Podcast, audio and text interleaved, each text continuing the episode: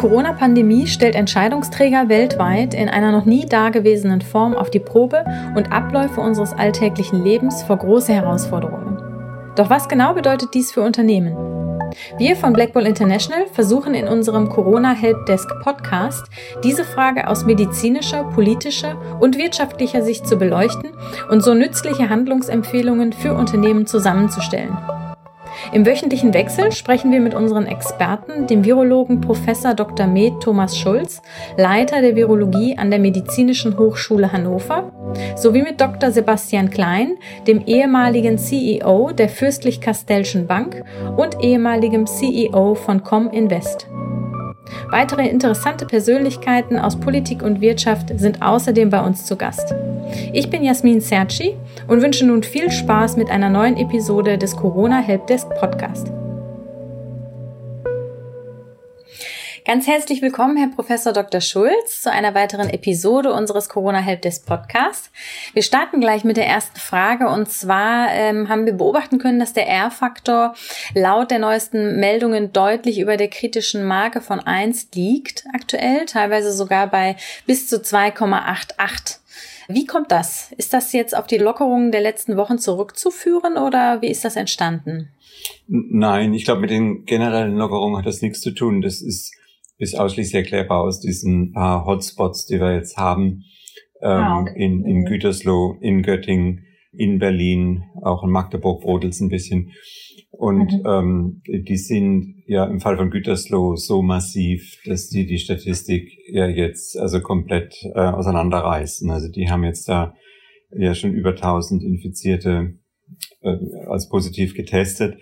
Und ähm, wenn man sich äh, vor Augen hält, dass so die Grenze des Einschreitens ist ja, ähm, dass in einem Bereich, äh, in einem geografischen Bereich, ähm, einem Landkreis äh, nicht mehr als 50 pro 100.000 in den letzten sieben Tagen gewesen sein sollen. Und da sind die natürlich mit jetzt über 1000 neu diagnostizieren, meilenweit drüber. Und das wirft natürlich jede Statistik durcheinander. Und ähm, das sieht man auch sehr schön, wenn man durch die Robert-Koch-Webseite klickt und macht es nach den einzelnen Bundesländern oder nach den einzelnen Landkreisen. Das Einzige, wo es einen Riesenspike gibt, ähm, ist eben Gütersloh, der benachbarte Landkreis. Äh, und in Göttingen geht es auch ein bisschen rauf. Ähm, und wie gesagt, dann gibt es mhm. noch so zwei weitere ähm, Ausbrüche in, in Berlin und auch ein bisschen was in, in Magdeburg. Und äh, das allein reicht schon, um zu zeigen, also um das zu erklären, dieses massive Ansteigen.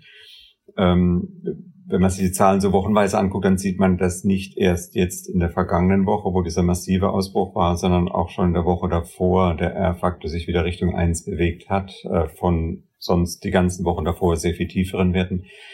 Ich denke, dass da werden ein paar von diesen ähm, Ereignissen, die, für, über die wir jetzt eben gesprochen haben, schon ansatzweise mit reingespielt haben. Ähm, also an den Lockerungen insgesamt liegt das nicht. Ähm, mhm. Es ist kein breitflächiger Ausbruch, so wie man das erwarten würde, wenn es insgesamt an den Lockerungen liegen würde, sondern es sind ganz regional beschränkte Ausbrüche. Mhm. Manchmal hört man davon, dass der äh, oder dass das Virus stärker wäre, schwächer wäre. Ähm, wie sehen Sie das? Ist das jetzt äh, auch im Fall von Gütersloh am stärksten darauf zurückzuführen, dass die Vorkehrungen nicht ganz eingehalten worden sind, wie das eigentlich äh, nötig gewesen wäre, um diesen Ausbruch zu vermeiden? Oder spielen da verschiedene Faktoren eine Rolle? Können Sie das ein bisschen erläutern? Also da spielen sicher mehrere Aspekte eine Rolle, aber ich glaube, die gehen alle auf, oder die gehören alle in die Rubrik, äh, dass Vorschriften nicht eingehalten wurden. Ähm, mhm. Ähm, es gibt keinen Anhalt dafür im Augenblick, dass das Virus irgendwie gefährlicher geworden wäre und deshalb leichter übertragen würde. Ähm, mhm. Ähm, überhaupt nicht. Ähm, und ähm, äh, in, in Gütersloh gibt's halt, ähm, ähnlich wie bei den anderen fleischverarbeitenden Betrieben in den letzten Wochen, halt diese zwei Hauptkomponenten. Das eine ist äh, die Lebensbedingungen der äh, kontraktierten Arbeiter, die von Unterauftragnehmern ähm, angeheuert werden, äh, die leben halt oft sehr dicht aufeinander. Da ist mit Abstandshalten halt nix. Ähm, und dann wahrscheinlich auch die Arbeitsläufe im Betrieb, wo halt, ähm, sagen wir mal, unter, unter Hochdruck, Hochdurchsatz Leute, die sehr enger beisammen sind, als sie, als sie es sein sollten, ähm, obwohl sie dann Masken tragen und so weiter. Ähm, ähm, äh, arbeiten unter Bedingungen, die auch auf körperlich anstrengend sind, wo wahrscheinlich auch tief geatmet wird, mehr geatmet mhm. wird, wo dann vielleicht auch mehr ähm, verbreitet wird an, an Virus. Ähm, ähm, also das sind letztlich die Arbeits- bzw. Lebensbedingungen, die dafür sorgen. Und ich glaube, den anderen Punkt, den wir gelernt haben in den letzten Wochen, ist, dass halt ähm, ähm, es halt mehrmals so Ausbrüche gab in, ähm, sagen wir mal, ähm, Wohnsiedlungen, wo sozial sehr beengte Verhältnisse waren, wo es auch mit der Kommunikation nicht so ganz einfach ist, weil die Leute eben oft kein Deutsch mhm. sprechen oder nicht gut genug Deutsch sprechen äh, wo sie tatsächlich sehr eng aufeinander wohnen. Also es sind einfach sehr ärmliche ähm, Wohnverhältnisse. Mhm. Und ähm, wenn die Leute dann auch noch enger zusammenhängen und ähm, äh, dann, dann begünstigt es halt auch den Ausbruch. Ne? Da braucht nur einer infiziert, ähm, da mal reinzukommen und dann ist das schon passiert. Genau, ich glaube, das ist ein anderer Faktor, den wir, den wir auch gelernt haben. Also ähm, Gruppen oder oder äh, ja Gruppen von Personen, die oft nicht gut Deutsch reden, die unter sehr geengten, äh, beengten Wohnverhältnissen leben, ähm, äh, soziale Brennpunkte. Ähm, da kann sowas schon mal losgehen. Das ist nicht so ungewöhnlich bei einer Epidemie. Hm. Wir haben inzwischen mehrfach beobachten können, dass in den fleischverarbeitenden Betrieben äh, Schwierigkeiten entstehen, dass die Betriebe auffällig geworden sind. Ist es möglich, dass da tatsächlich, äh, wie im Fall von Gütersloh zum Beispiel, eine einzige Person der Grund dafür ist, dass das äh, Virus sich so extrem stark verbreitet?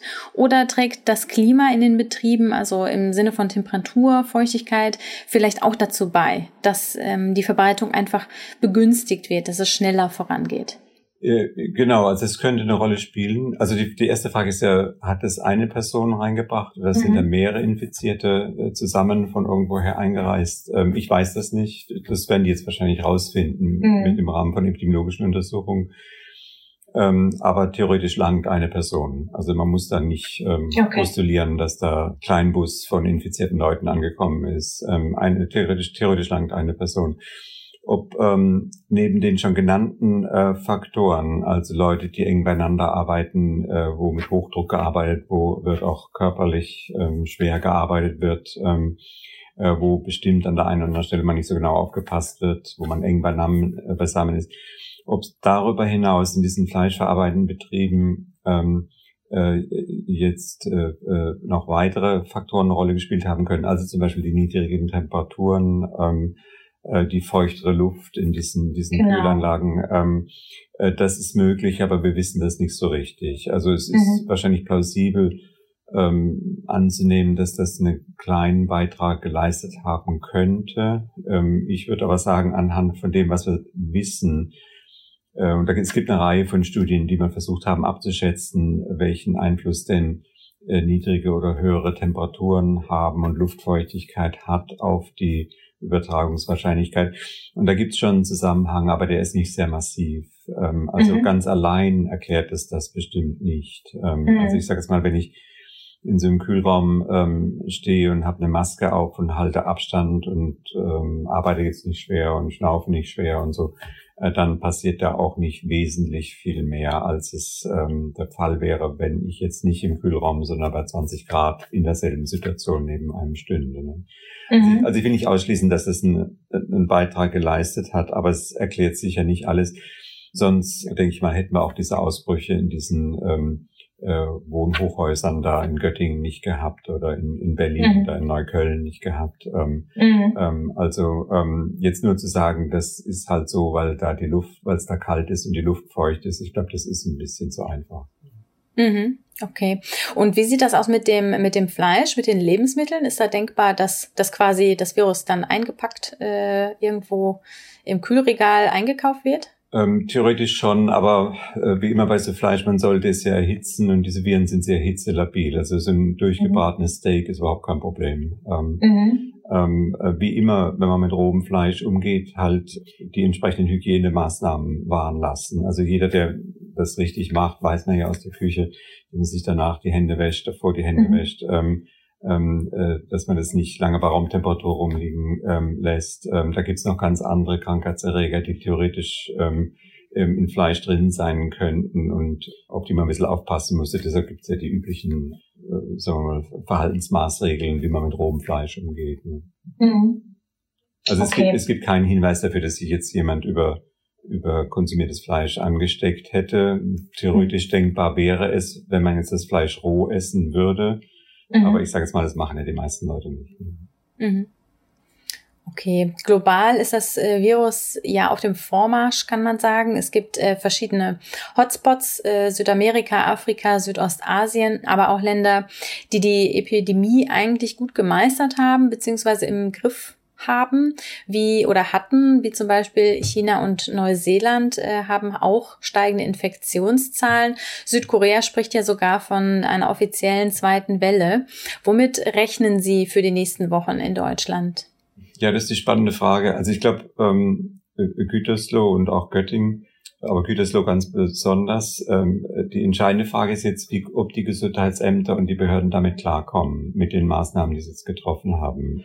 Im Prinzip sind solche so kleinere Ausbrüche in der gegenwärtigen Situation bei den insgesamt oder bis vor letzter Woche insgesamt noch sehr niedrigen Zahlen sind nichts Unerwartetes ähm, und mhm. allein auch noch kein Anlass zur Panik, sondern nur eben Anlass, ähm, sich halt immer wieder bewusst zu sein, dass wir dieses ähm, Ding, dieses Virus aktiv unter Kontrolle haben müssen. Und das ist halt die Aufgabe der Gesundheitsämter. Und ob die jetzt so einen Riesenausbruch wie ein Gütersloh gemanagt kriegen, also wieder eingefangen kriegen, bevor er ausbricht in die, ähm, in die ganze mhm. Stadt, äh, das ist äh, die entscheidende Frage. Wenn die das hinkriegen, äh, dann muss man sagen, zum einen Hut ab, das ist eine Riesenaufgabe, eine Riesenmaßnahme. Ähm, man sieht es ja in den Fernsehen, was sie da alles machen. Ähm, aber wenn sie es geschafft haben, Hut ab und, und äh, heißt umgekehrt auch wieder, dass äh, die Vorstellung, wir werden weiter mit dem Leben, mit, mit dem Virus leben müssen, halt an und ab mal so ein, ab und zu mal so einen Ausbruch kontrollieren müssen, dass die richtig ist und auch machbar ist, ne, wenn die Gesundheitsämter da fest dahinterher sind. Ähm, ich denke, damit können wir weiterkommen und das wird halt so lange weitergehen, wahrscheinlich bis wir einen Impfstoff haben. Mhm. Ähm, und von daher würde ich jetzt bei uns im Augenblick noch nicht von der zweiten Welle reden. Das sind jetzt, sagen wir mal, unglückliche, man muss schon sagen, sehr unglückliche Vorkommnisse. Ja, aber ähm, wenn wir das in den Griff kriegen, dann äh, ist gut, dann können wir weitermachen. Dann haben wir auch unter Beweis gestellt und wir haben auch wieder gelernt, wie man die Maßnahmen dosieren muss, um so einen Ausbruch unter Kontrolle zu halten. Wenn die das im Gütersloh nicht schaffen und es bricht aus, dann hat das schon das Potenzial, ähm, lokal einen größeren Ausbruch zu generieren. Ähm, und dann wird man über lokal härtere Maßnahmen wahrscheinlich nicht drumherum kommen.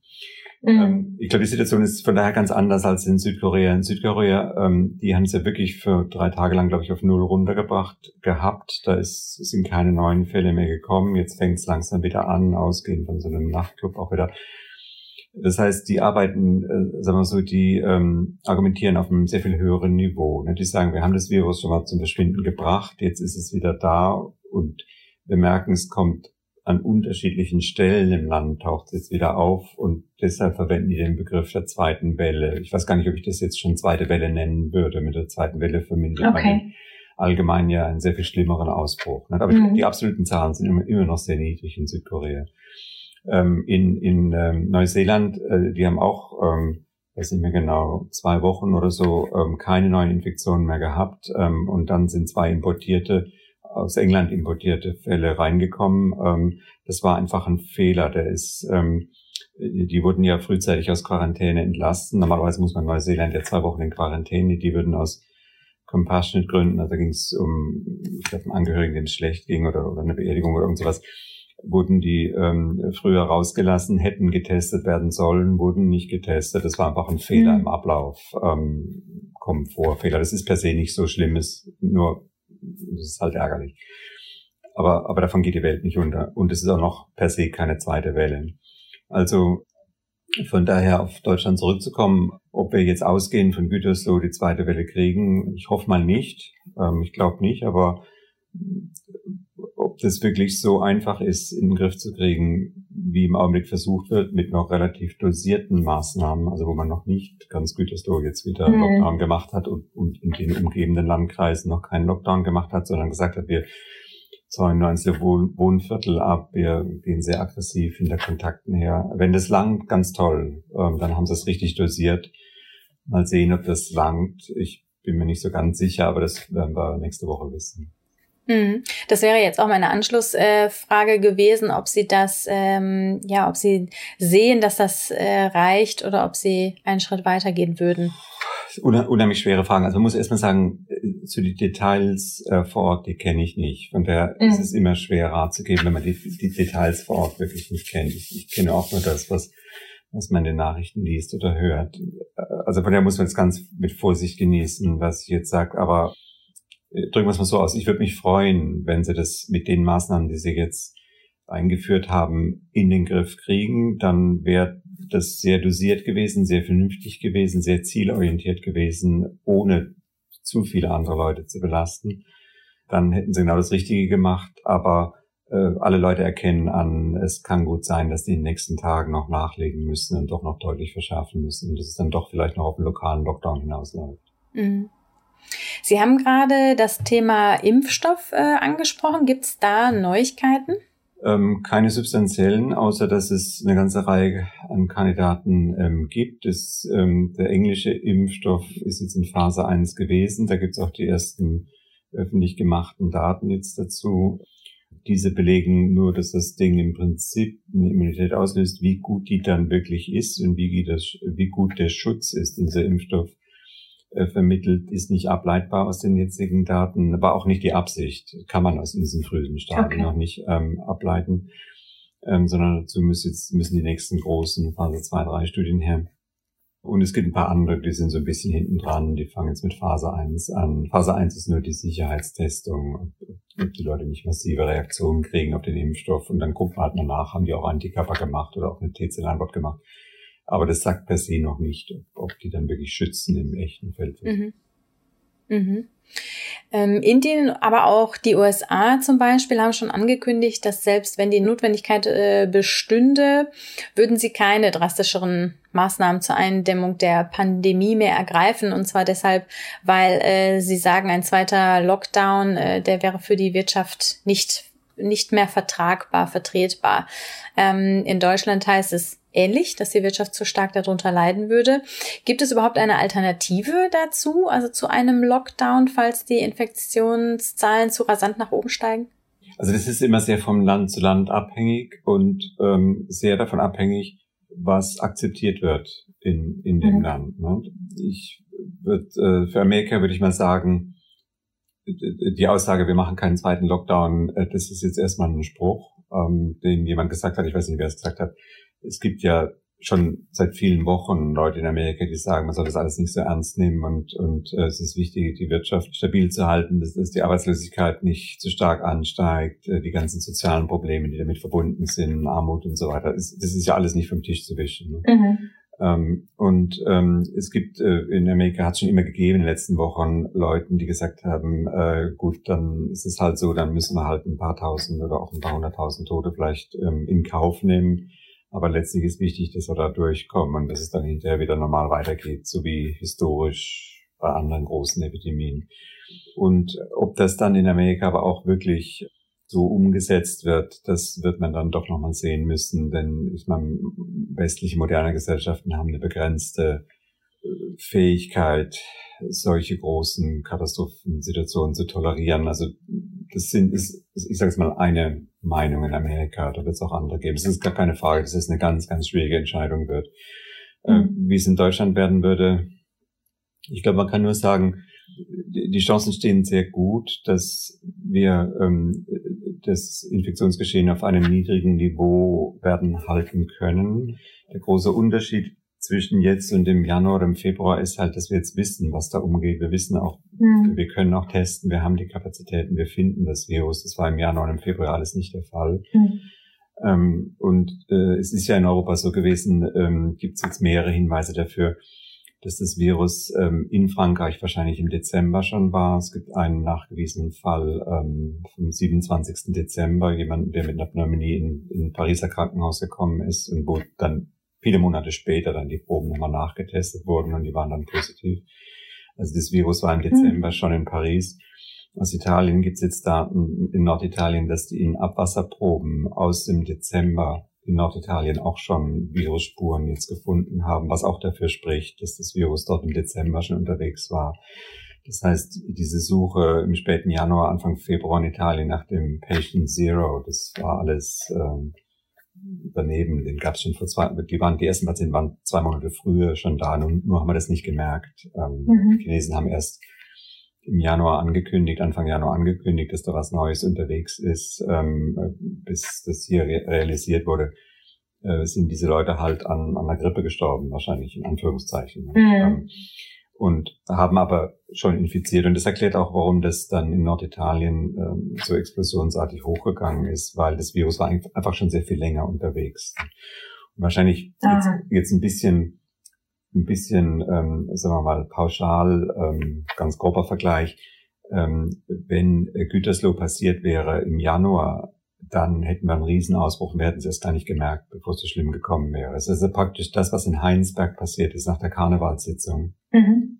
Ähm, ist jetzt, ähm, also Heinsberg gab es anfänglich nicht so viele Infizierte wie jetzt in, in, in Gütersloh, in dem, in dem Tönnies-Betrieb äh, und man, man weiß, was in Heinsberg diese Karn Karnevalsveranstaltung ausgelöst hat, ne? diesen lokalen massiven Ausbruch. Und ähm, ähm, wenn jetzt Tönnies, ich sage es mal im letzten Dezember oder im Januar passiert wäre, das hätte man überhaupt nicht gemerkt, ähm, bis sechs Wochen später oder vier mhm. Wochen später und dann wäre es zu spät gewesen. Und jetzt können wir sofort ja. draufspringen, wir finden die meisten Infizierten auch durch aktives Testen, wir warten nicht erst, bis die Symptome haben, wir finden durch aktives Testen, also wir haben eine gute Chance, das, da schnell einen Deckel drauf zu machen. Nur ist dieses Tennis, dieser Tennisausbruch so groß mit über 1000 Leuten, mhm. äh, wo bestimmt der ein oder andere schon in den letzten zwei Tagen mal einkaufen gegangen ist und durch den Supermarkt gelaufen ist, ne? ähm, dass man wahrscheinlich davon ausgehen muss, dass es den einen oder anderen Sekundärfall geben wird und der wird vielleicht jetzt auch nicht bei den 16 bleiben, die gestern Abend in den Nachrichten waren. Ne? Das wird mhm. schon ein paar mehr sein. Ähm, dennoch wenn die Gesundheitsämter die alle finden, ist gut. Dann können wir die alle aus dem Verkehr nehmen, solange wir sie nicht mehr infektiös sind, dann haben wir das im Griff. Also wir sind in einer sehr, sehr mhm. viel besseren Situation als damals. Und von daher muss es nicht sein, dass für uns jetzt die, zwei, die zweite Welle ausgeht in Deutschland. Und wenn die Gesundheitsämter ihren gut, Job gut machen, dann werden sie es wieder in den Griff kriegen. Und selbst wenn es jetzt nicht so gut läuft, dann wird es länger dauern und es wird mit lokal mehr äh, Einschränkungen verbunden sein, mehr Lockdown und so weiter ähm, verbunden sein. Aber es werden es hoffentlich in den Griff kriegen, ohne dass man in ganz Deutschland wieder zum Lockdown schreiten mhm. muss. Mhm. Ähm, also das ist die Antwort auf Ihre Frage. Nicht? Ähm, ja. Ähm, ich äh, denke jetzt nicht drüber nach, ähm, ob die Wirtschaft einen zweiten Lockdown aushalten würde, das ist nicht so sehr meine Kompetenz, sondern ich sage einfach, wir mhm. müssen jetzt alles tun, um solche lokalen Ausbrüche einzufangen und halt auch daraus zu lernen. Ich meine, solche Praktiken wie in der Fleischindustrie ähm, müssen halt jetzt einfach sofort aufhören. Und äh, aber Absolut, langt jetzt wahrscheinlich auch nicht, dass man darauf wartet, bis die Bundesregierung ein neues Gesetz auf den Weg gebracht hat, dass man keine Unterauftragnehmer ähm, mehr mehr anstellen darf in der Fleischindustrie, die müssen sofort rein in diese Betriebe und, ähm, und gucken, dass da unter Bedingungen gearbeitet wird, die das Infektionsrisiko halt minimieren. Ne? Man muss sofort was über die ähm, Unterbringung ja, machen.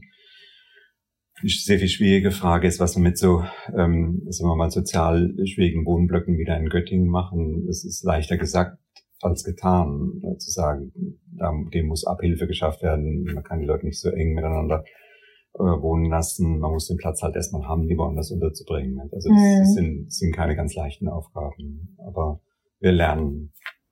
Ja, ja, ist tatsächlich äh, ein Lernprozess, so wie es scheint. Ähm, der schwedische Sonderweg, äh, so zeigt sich, ist ja mit weniger Einschränkungen äh, ausgekommen, deutlich weniger Einschränkungen, aber natürlich auch zu dem deutlich höheren Preis der äh, Sterblichkeitsrate. Ähm, Deutschland ist vergleichsweise ganz gut, sagen wir mal, durch die Krise gekommen bis äh, dahin, also bis heute.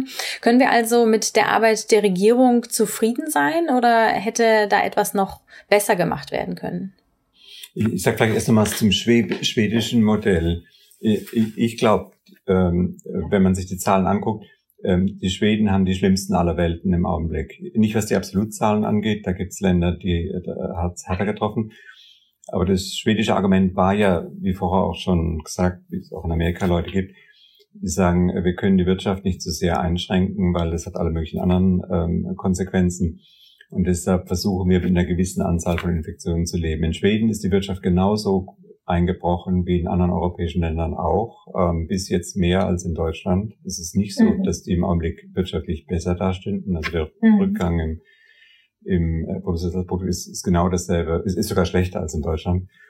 Und sie haben pro Kopf Bevölkerung deutlich mehr Tote ähm, gehabt. Mhm. Also muss man einfach sagen, war falsch, die Entscheidung. Okay. Ähm, ähm, man kann dafür Sympathie haben, warum die das gemacht haben.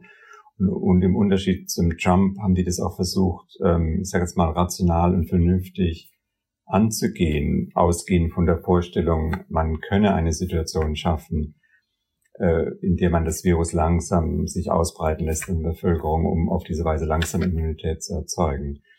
Ähm, also das war nicht, ähm, sagen wir mal, äh, das schwedische Vorgehen, muss man zu deren Ehrenrettung sagen, war nicht gekennzeichnet von dem Chaos, was, was Trump oder Johnson mhm. in England gemacht haben, sondern das war schon überlegt, nur es war halt der falsche Schluss. Ja. Kann man heute, glaube ich, so festhalten. Das war, ja. äh, mhm. so kann man es nicht machen. Und von daher haben wir in Deutschland alles richtig gemacht oder ähm, können wir mit unserer Regierung äh, äh, zufrieden sein? Ich würde sagen, erstmal ja. Also erstmal eine Mischung, wir haben eine Mischung von Glück gehabt, das darf man auch nicht unterschätzen. Mhm. Wir, wir, haben schon ein bisschen Glück dabei auch gehabt. Das haben wir ja früher bei früheren ähm, Podcasts schon mal besprochen. Also die ähm, Art der Leute, die initial infiziert wurden, äh, waren eben nicht gleich die älteren Leute, von daher gab es initial weniger Tote. Das ist dann langsam angestiegen, aber und ähm, es ist ein bisschen später gekommen als in Italien. Wir, wir wussten alle, was südlich der Alpen passiert, konnten uns darauf einstellen. Ähm, die Kliniken haben, diejenigen, die Kontakt hatten zu italienischen Klinikern, haben die ersten Tipps gekriegt, auf was man aufpassen muss, äh, was man vielleicht machen könnte. Also wir hatten einfach einen gewissen Vorsprung. Oder sagen wir so, wir hatten das Glück, dass wir nicht die Ersten waren, ne, mhm. die es getroffen hat und, und von der Bevölkerungsstruktur her. Wir, hatten, wir haben die größere Krankenhauskapazität gehabt, wir haben auch mehr Puffer gehabt, solche Sachen aufzufangen. Ähm, wir haben mehr Geld an das Problem werfen können. Ähm, äh, also das sind alles Sachen, ähm, die das sind alles Vorteile, die wir gehabt haben, die jetzt nicht unbedingt ein besseres Management ähm, ähm, der Epidemie ähm, implizieren. Aber wir haben die Sachen wirklich auch sagen, seitens der Regierung ähm, im Großen und Ganzen sehr vernünftig gemacht, abgewogen gemacht. Ähm, wir haben die Stärken des föderalen Systems ähm, zu nutzen gewusst. Ähm, andere mehr zentral orientierte, mehr top-down organisierte Staaten haben da schlechter, haben sich da schlechter getan. In so einer Situation macht man nie alles richtig. Das ist vollkommen äh, normal. Es, es gibt es einfach nicht, dass man jede Entscheidung richtig trifft. Und äh, von daher haben wir sicher auch was daraus gelernt, was man in Deutschland wird verbessern müssen. Man kann sich auch Kritikpunkte jetzt vorstellen. Gott sei Dank haben die bisher nicht zu einem Schlamassel geführt, äh, wie es in manchen anderen Ländern der Fall ist. Ne? Mhm. Wir haben auch bei ja. uns Politiker gehabt, die sich, sagen wir mal, wo man das Gefühl gehabt hat, da geht es im Wesentlichen um Selbstdarstellung und, ähm, und es sind auch bei uns ja. Maßnahmen getroffen worden, die vielleicht eher den Schlagzeilen für den Politiker äh, gedient haben, als wirklich der Eindämmung der Epidemie. Vielleicht waren die im guten Glauben gemacht worden, aber alle Leute, die was von verstanden haben, haben gesagt, naja, das ist jetzt aber rausgeschmissen, das Geld, was er da macht und, und letztlich der einzige erkennbare Benefit ist, dass dann Politiker in positiven Schlagzeilen steht. Mhm. Aber sagen wir mal so, wir müssen einfach sagen, insgesamt hat es solche Sachen bei uns gegeben, ja, aber sie haben Gott sei Dank nicht zu dem Schlamassel geführt wie in anderen Ländern und wir haben es von daher im Großen und Ganzen schon bis jetzt ganz richtig gemacht. Ähm, mhm. ähm, aber man macht nie alles richtig. Es ähm, ähm, gibt Sachen, die hätten wir besser machen können. Es hätte, die hätten aber keinen großen Unterschied gemacht.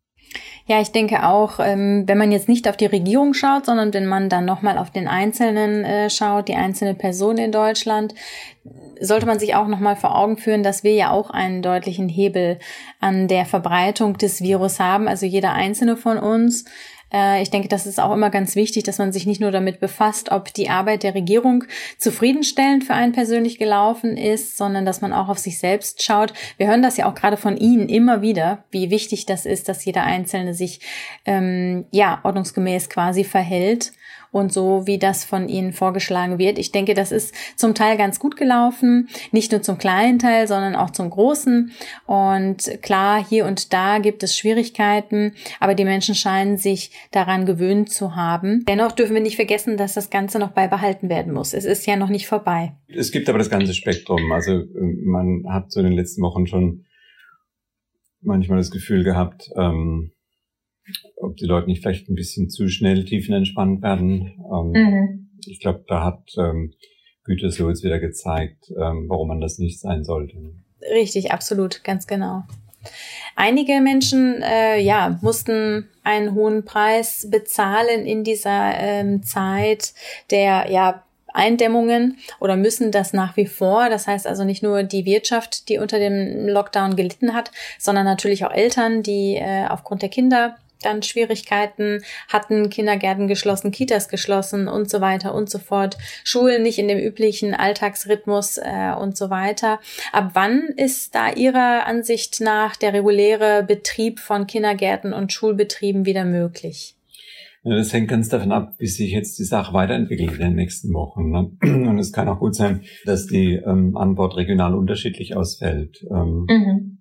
Also ich würde hoffen, und mit ein bisschen Glück sollen wir auch dahin kommen, ähm, dass es ab Herbst wieder einen normalen Schulbetrieb geben könnte oder weitgehend normalen Schulbetrieb geben könnte. Ich glaube, da haben wir schon noch gute Chancen, dahin zu kommen. Aber mhm. sagen wir mal, nehmen wir mal an, so ein Ausbruch wie in Gütersloh, den kriegen die lokal jetzt nicht sehr schnell in den Griff. Die haben jetzt halt gerade noch, weiß nicht genau, wann die Schulen dort anfangen, aber ähm, ähm, ein paar Wochen Zeit, mal ganz grob gesprochen. Ne? Ähm, und zwar ein paar Wochen sind nicht viel. Das haben wir gelernt, wie lange wir gebraucht ja. haben, bis vom Gipfel der Infektionszahlen in Deutschland im späten März ähm, bis jetzt runter auf managebare Zahlen sind halt äh, drei Monate mindestens. Ne? Das heißt, so wahnsinnig viel Zeit haben die da auch nicht mehr in der Gegend, um das wieder auf Niveau runterzudrücken, ähm, dass man die Schulen dann gefahrlos öffnen kann. Also ist nicht auszuschließen, dass es dann vielleicht auch lokal unterschiedliche Lösungen gibt. Das heißt, in den Bereichen, wo den ganzen Sommer über Zahlen niedrig geblieben sind, dass man die Schulen weitgehend äh, normal aufmacht und in manchen Regionen halt sagen kann, das können wir uns jetzt noch nicht leisten. Mhm. Das werden wir sehen müssen. Aber mhm. wäre ich schon optimistisch, dass das hinkommt im Herbst. Mhm. Herr Professor Dr. Schulz, wir sind schon wieder am Ende der Episode angekommen. Wir haben viele interessante Dinge von Ihnen gehört. Ich fand, das war ein sehr interessantes Gespräch. Ähm, herzlichen Dank für Ihre Zeit und bis zum nächsten Mal. Nicht zu danken. Vielen Dank an unseren Experten und an Sie fürs Zuhören. Wenn Sie selbst Fragen haben, die Sie gerne von unseren Experten beantwortet hätten, senden Sie uns einfach eine E-Mail an helpdesk at blackbull-international.com. Außerdem finden Sie viele weitere interessante Inhalte zum Thema unter www.corona-helpdesk.de und wir freuen uns natürlich sehr, wenn Sie unseren Podcast mit Ihrem Netzwerk teilen. Nochmals danke fürs Zuhören und viele Grüße von Black Bull International. Música